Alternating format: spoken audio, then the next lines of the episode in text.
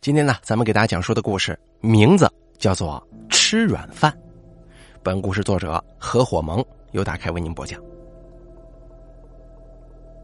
夜已经深了，但城市仍未睡去，大街上还是车水马龙，喧闹之声不绝于耳。饭店包间内，徐晨透过窗户看着下面的车流，深深的叹了口气，面带愁容。现在生意真是不好做了呀。生活太艰难了。在徐晨对面坐着一个面色苍白、长相颇为清秀的男人，他身穿名牌，脖子戴着手指粗的大金链子，脸上挂着淡淡的笑，眼睛微微眯起，举起手中的酒杯。陈哥，咱们出来喝酒就别想这些事儿了，人不死总会出头的，又不是说日子过不下去了。徐晨也跟他碰了个杯，把杯中的酒水一饮而尽。程家呀，说实话，我真有点羡慕你。你找到一个白富美，年纪轻轻就可以不用努力了，这日子过得美滋滋的。这玩意儿啊，就像是如鱼饮水，冷暖自知。哥，没你想象的那么好，压力很大的。家家有本难念的经啊。程家如此感叹，最后还说道：“我还羡慕你足够自由呢。”这番话好似在诉说难处。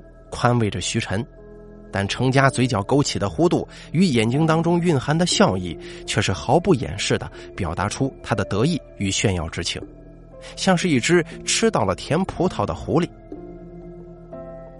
你是不懂老哥现在的窘迫呀，自由诚可贵，爱情价更高，若为金钱故，两者皆可抛。徐晨话语顿住了，神色古怪，语气疑惑的说：“哎，老弟啊。”怎么，你的影子好像在动呢，而且还在变，像是变成了一个女人的样子。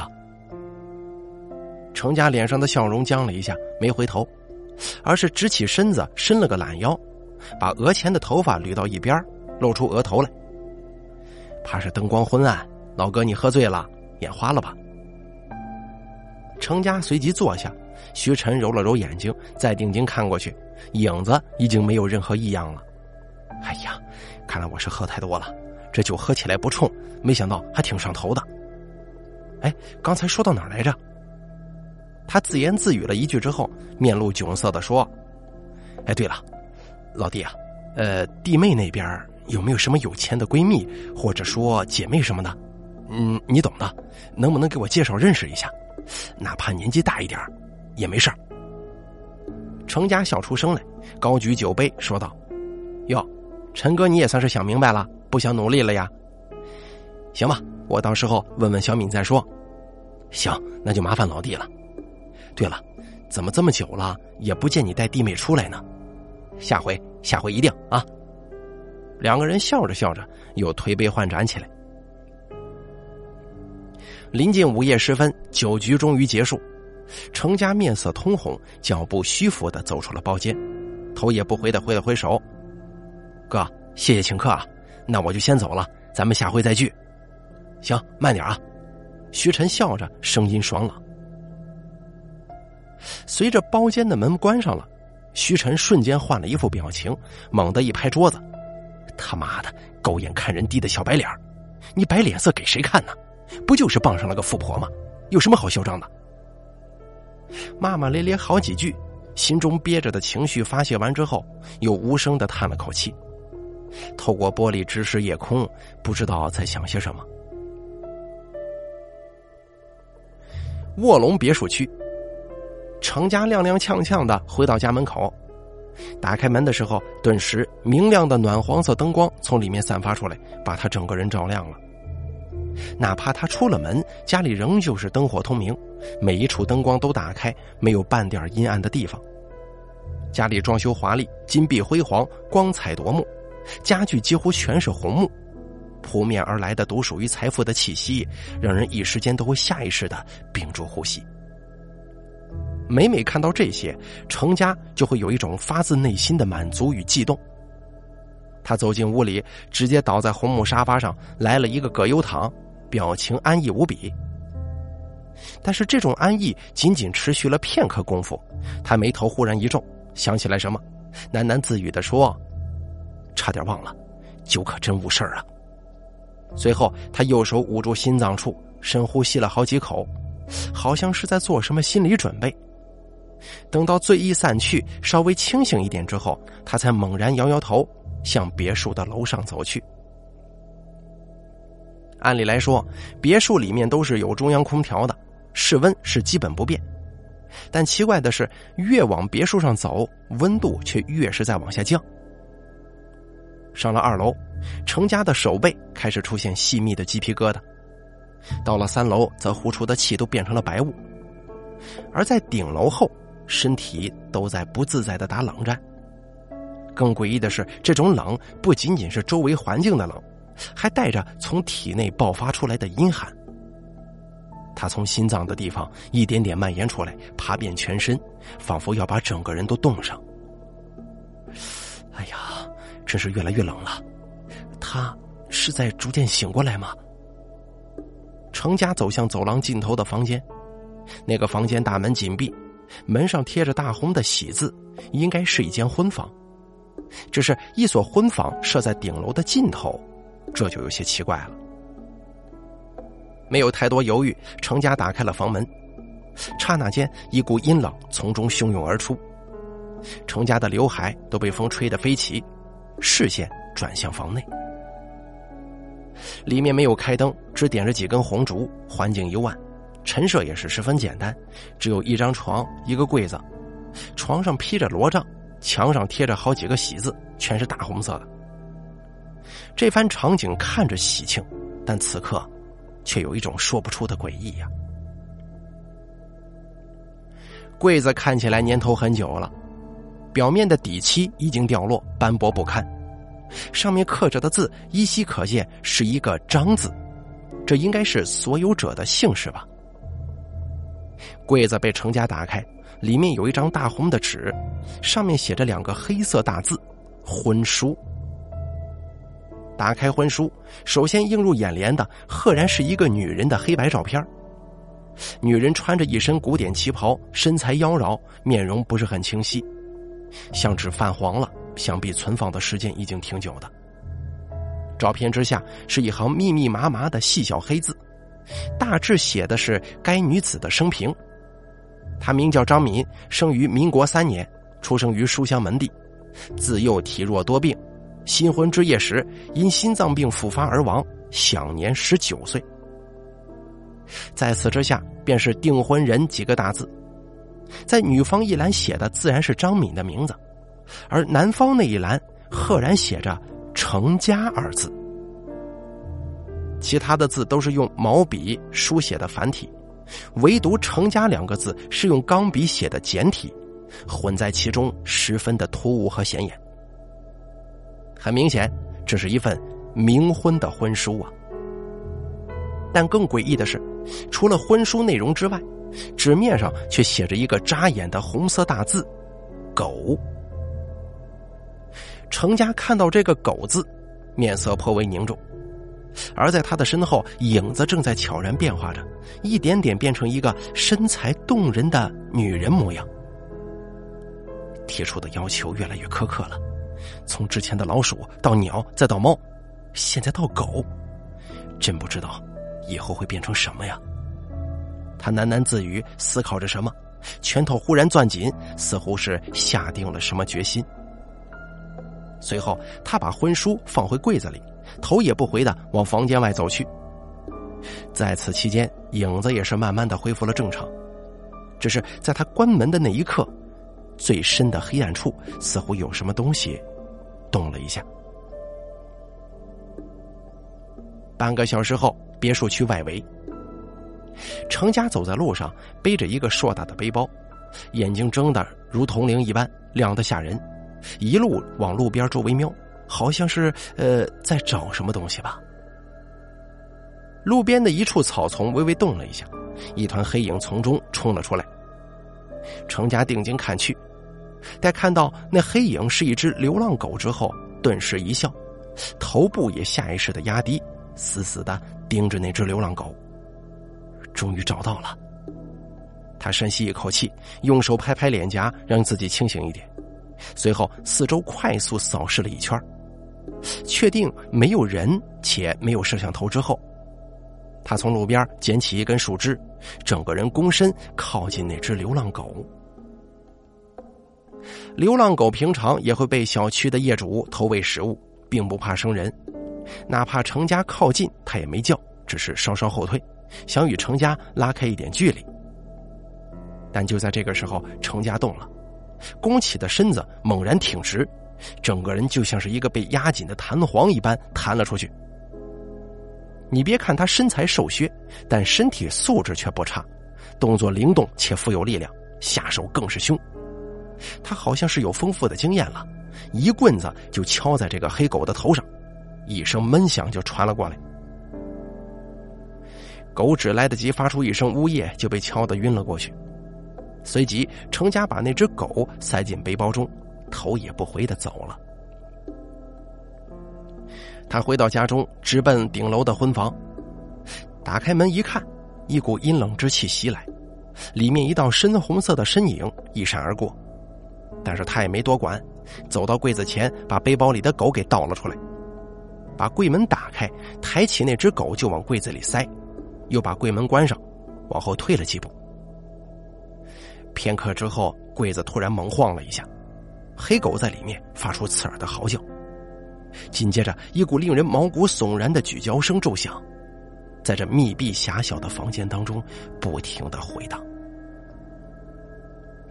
骨骼破裂与吞咽的声音令人牙酸，程家不禁呼吸都有些急促了，呼出的白气在空中异常明显，四周的温度似乎更低了。这种声音持续了数十秒之后戛然而止。程家面露喜色，走上前去打开柜门。被塞入的黑狗已然不见踪迹，柜子里漆黑且深邃，连一点狗毛与血渍都没留下，仿佛狗被整个柜子给活吞了似的。而那份婚书仍旧静静的躺在那里，婚书之下压着一件闪烁着金属光泽的饰物。程家把那饰物掏出。赫然是一块货真价实的金锭。哟，这成色，这重量，怕是值个大几十万呢。程家掂了掂手中的金子，异常兴奋。可是他没兴奋太久，余光当中一抹红影一闪而过，直接闪烁到了他的身后。他的身体当即僵住了，一时间不敢转身，只是缓缓扭头，用眼角向后瞄。原本空旷的梳妆台上，一个妖娆的红色身影坐着呢。他背对程家，面对镜子，但诡异的是，镜子当中却并没有呈现出他的身影。一袭黑发如同瀑布一般倾泻而下，垂到曲线动人的腰臀之处，裸露在外的脖子呈现出如纸一般的白皙。他取过梳妆台上的木梳，把长发挽到前面，开始梳妆。他还唱了一段词，不过所唱之词幽怨异常，讲的是一个女子被负心汉辜负的故事，婉转动人，此情此景显得十分的优美，又阴森。你别唱的这么幽怨呐，我我可没害过你啊。不过这里真冷啊，怎么感觉好像是在地窖呢？四周气温逐渐降低，程家不禁打了个冷战。想起曾经冬天进入老家地窖的情景，随即他联想到了一个跟地窖极为相似的场景。不对，这更像是坟墓啊！那歌声悠扬回荡，仿佛能一下接着一下打在人的心上。而接下来的一幕更让程家直接屏住了呼吸。他真的醒过来了吗？那道红色身影一边唱歌一边梳妆。每梳一下，镜中的景象也在缓缓变化，从一开始的空无一物，到逐渐出现模模糊糊的人形，再到一点一点变得清晰，直到连衣服上的刺绣花纹都是清清楚楚的。可哪怕如此，他的脸仍旧是模糊的，一如之前的那张老照片，只有依稀的五官模样。相公，程家知道这是在叫他。猛地打了一个激灵，但还是硬着头皮应了。啊啊！话音刚落，房间内一阵阴风骤过，黑暗如潮，淹没房间，无法看到半点景象。但这黑暗也仅仅只是持续了数十秒的时间。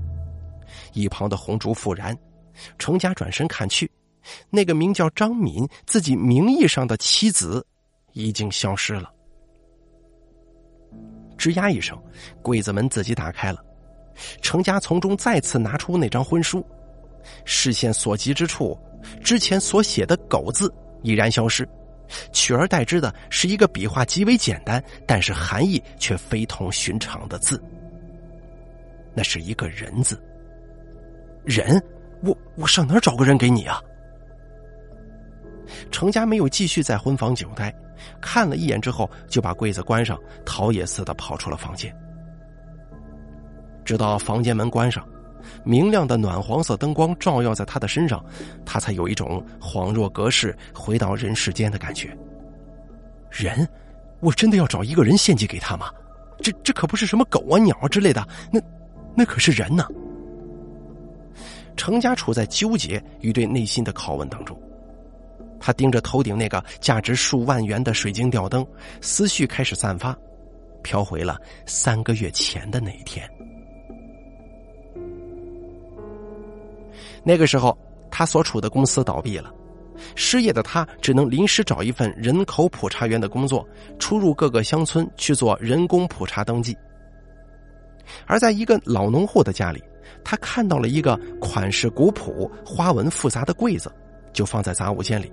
与一堆破烂放在一块儿，程家是不懂古董的，也不懂木料，但仅仅一眼，他竟然相中了这个柜子，好像这个柜子天然就带着一个无形的漩涡，把他的视线跟心思往里面吸。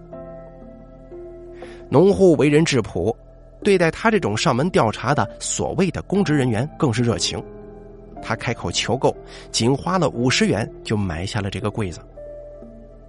回到家中，他把柜子擦拭一番，意外的在柜子木头的接缝处发现了那封婚书。当时的这个婚书上记载着的，除了张敏的生平之外，还写着婚礼的聘金、仪式等等等等。那是一种很奇妙的感觉。按理说，看到这样的文字，程家最多也就是笑一笑，感叹一下过去人们真会玩啊，还搞冥婚这一套呢。可当时他却很仔细的阅读了每一个文字，细细思量与考虑着这一切，好像真的有一个媒人在他的耳边劝说，甚至看到婚书上那个女子隐约还对他笑了一下。然后他就鬼使神差的在这个婚书上签下了自己的名字。签完之后，才惊奇的发觉自己不知何时出了一身冷汗，连背部的衣服都打湿了。他有些害怕。疑神疑鬼的环视四周许久，但是过了很长时间，什么事都没发生，他才略微安心，收拾洗漱之后就睡觉了。就在那天晚上，他梦到自己结婚了，婚礼的情景不是很清晰，只记得四周都是血一般的红色，请帖上写的是张敏与他的名字。他掀起新娘的红盖头，与新娘接吻。那是一个潮湿而又粘稠的吻，新娘的口腔不停的分泌唾液，带着火热的温度。他与新娘相拥，柔软冰冷的身躯揽入怀中，怀中的娇躯微颤，他以为是新娘太紧张、太激动了，手抚摸上她的脸庞，以求安抚她的情绪，但是手刚一接触，却摸了一手粘稠的液体。接着，他看到新娘缓缓抬头，模糊不堪的脸上张着一张巨大的嘴巴，浑浊的口水从中流淌而出，最后嘴唇上下碰撞几下，发出了一个清晰的音节：“饿，我饿，相公，我饿了。”随之，在他的视线当中，那张宛若黑洞的大嘴朝他面部袭来，不断的扩大。直到占据所有视线，黑暗如同幕布一般，把梦中的世界全部覆盖，四周的声音也好像被那张嘴给吞没了，死一般的寂静。程家猛然惊醒，发现自己的嘴大张着，口水流出，浸透了胸前的衣服。他直呼这箱子诡谲恐怖，不敢再多耽误，想要把这箱子给丢掉。但是刚把箱子抱起来，一件金闪闪的饰物就从柜子里滑落出来，那是一件金手镯。程家当即想了起来，那正是昨晚婚礼现场新娘手上戴着的镯子呀，这是给我的聘礼吗？这个想法忽然从他的脑海当中钻出来，接着柜子里之前签订的婚书也掉下来了，但是此刻婚书上的内容却比之前多了一个“鼠”字。他又回想到了昨晚新娘口中所说的一声声的饿，不由思索着：难道这是要他抓一只老鼠给他吃吗？如此想着，他就去超市买了一个粘鼠板，放到附近的一所废弃工厂里。晚上再去看的时候，就已经粘到了一只大黑老鼠。他将信将疑间，把那只老鼠放进了柜子里，关上门，马上就听到了一阵骇人的咀嚼声。那种站立的感觉，让他仿佛一下子回到了那个诡异的梦中。眼前忽然闪过一道红影，没等他反应过来，伴随着吱呀一声，柜子自己打开了，里面多出了一粒金瓜子。他去金铺检测了这个金子的真伪，没半点毛病，是货真价实的金子。此外，还有一件诡异的事儿，他在路上遇到了以前的同事，两人寒暄一句。离别的时候，同事忽然说了一句：“替我向嫂子问好。”不仅如此，后面他才发现，他身边所有人都认为他结婚了，而结婚对象正是一个叫做张敏的白富美。这封婚书居然强行改变了他身边所有亲朋好友的记忆啊！接下来的每一天晚上。程家都会抓一只老鼠放到柜子里，以换取一粒粒的金瓜子。随着时间的推移，婚书上的内容也在发生变化，由老鼠变成鸟，再变成鸡，再到猫，再到狗。程家也用着兑换到的金饰品过上了富足的生活，只不过他还是发现了一些隐患，比如他的体温在逐步降低，心跳也在放缓，影子逐渐变得诡异起来。某些时候，他甚至怀疑自己正从活人一步一步的转变为一具行尸走肉，这显然是婚书的缘故。他也到医院检查过，但是一切正常。程家害怕了，但他无法停下。有谁能拒绝金钱的诱惑呢？尤其是这种唾手可得的情况，至少他不能。思绪逐渐收回。凝视着水晶吊灯的眼睛有些发酸，程家垂下头说：“这可是人呐，那不是猫猫狗狗，那可是人呐。还是放弃吧。”程家想着从口袋里掏出一根烟，让自己冷静一下，但是手刚放到裤袋，就感觉到了一阵手机来电的震动。他掏出一看，是徐晨打来的电话，眼神闪烁几下，按下了接通键。喂，陈哥，怎么了？这么晚了还打电话？哎，老弟啊，刚刚饭店员工打电话给我，说是在房间里找到了一枚金耳坠，上头还刻着一朵花，还有一个“敏”字，你看是不是你掉的？应该是弟妹的东西吧？程家往口袋一摸，发现口袋中的金耳坠确实不见了，这是他前几天把一只猫献祭给张敏换来的，打算这几天去金铺换掉。想来是在饭店里喝醉酒的时候不小心给掉出来了。哟，你看我这不小心的，没错，那是我掉的。程家语气平静的回答，可脸色却是一点点的沉了下去。一个想法忽然在他的脑中迸发出来了。陈哥，你现在有空吗？啊，怎么了？要不你帮我去饭店把金耳坠拿回来送到我家？还记得我之前答应过你的事儿吗？今天晚上啊，正好有一个我老婆的闺蜜来做客呢。她是一家连锁美容公司的老板，今年三十了。最近呢，也在相亲找入赘的老公。你看，要不我介绍你们认识一下？这边话才刚说完，程家就听到对面传来爽朗的笑声。这感情好啊！那我现在就去帮你拿回来。感谢老弟对我的事儿那么上心呢。我待会儿就过来啊。两个人客套了几句之后，电话就挂了。一抹笑容绽放在程家苍白的脸上。他掰动手指的关节，发出发出咔嗒咔嗒的声响。我本不愿意伤人的，这可是你自己送上门来，也许就是天意吧，可别怪我狠心了。徐晨刚一进门，就感到了一阵拘束与心虚。原因很简单，这房子的装修啊，实在是太过豪华了。他脑子中一时间只能够想起两个词：金碧辉煌、富贵逼人。这让他有一些自卑呀，甚至连来之前专门打扮搭配好的衣服，也感觉穿着不太舒服。但好在程家热情的态度很快消融了这一切。程家接过徐晨带回来的金耳坠，然后闲聊了几句之后，回到正题。小敏的闺蜜就在楼上呢，走，我带你去认识认识。徐晨跟着上去，楼道越往上，气温越低，他不禁裹紧了衣服。来到婚房前，程家把门打开，还做了一个请进的手势。徐晨刚进去，看到里面罗帐红烛物，款式独特的大柜子。当即心生疑惑，转头问道：“你这装修还挺别致啊！”弟妹跟她的闺蜜，呃，她的话还在喉咙处就卡住了，因为她分明看到程家站在她的身后，手中握着一个铁锤，正在笑呢。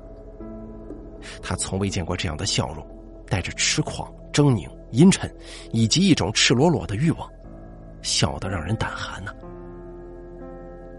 而下一秒钟。那个铁锤就直接锤在了徐晨的头上，剧烈的疼痛在头上炸开，直接轰炸所有神经，也直接把徐晨的意识给彻底轰没了，如同一块木头一般倒地了。鲜红的血液在地上流淌，程家心中躁动，发出粗重的喘息声。他拖着徐晨的身子来到柜子边连猫狗都能兑换价值数十万的金块，那么。一个人能换什么呢？他双眼因为情绪过度激动而发红，直接把徐晨的身体抬起，塞进了柜子里。但是预想中的咀嚼声并没迸发出来。他打开柜子，徐晨的身体仍旧安好的放在柜子当中。哎，奇怪，怎么没效果了？他关闭之后再打开，如此重复几次，仍旧没有任何变化。难道这柜子失效了？还是说，这这徐晨不是人呢？他把徐晨的身体拖了下来，想着一会儿该如何处置。忽然，他听到背后传来一阵稀稀疏疏的声音，好像有什么东西在悄然靠近。一阵冰冷的寒意从背后传来，迅速爬到脖子处，最后一双惨白如纸的手从背后蒙住了他的眼睛。一道声音从后面传来，忽远忽近的，大声的喊着：“饿，好饿。”程家声音颤抖的说：“张敏，你你醒过来了？婚书上写的不是人吗？你饿的话，我我给你找来一个人呢。你你这是干什么？”那双手冰冷的牵住了他的脖子，把他整个人提起，任凭他如何挣扎都无法挣脱。最后把他塞进了柜子中，柜门缓缓关闭。一阵恐怖的咀嚼声过后，柜门打开，一块狗头大小的金块掉了下来。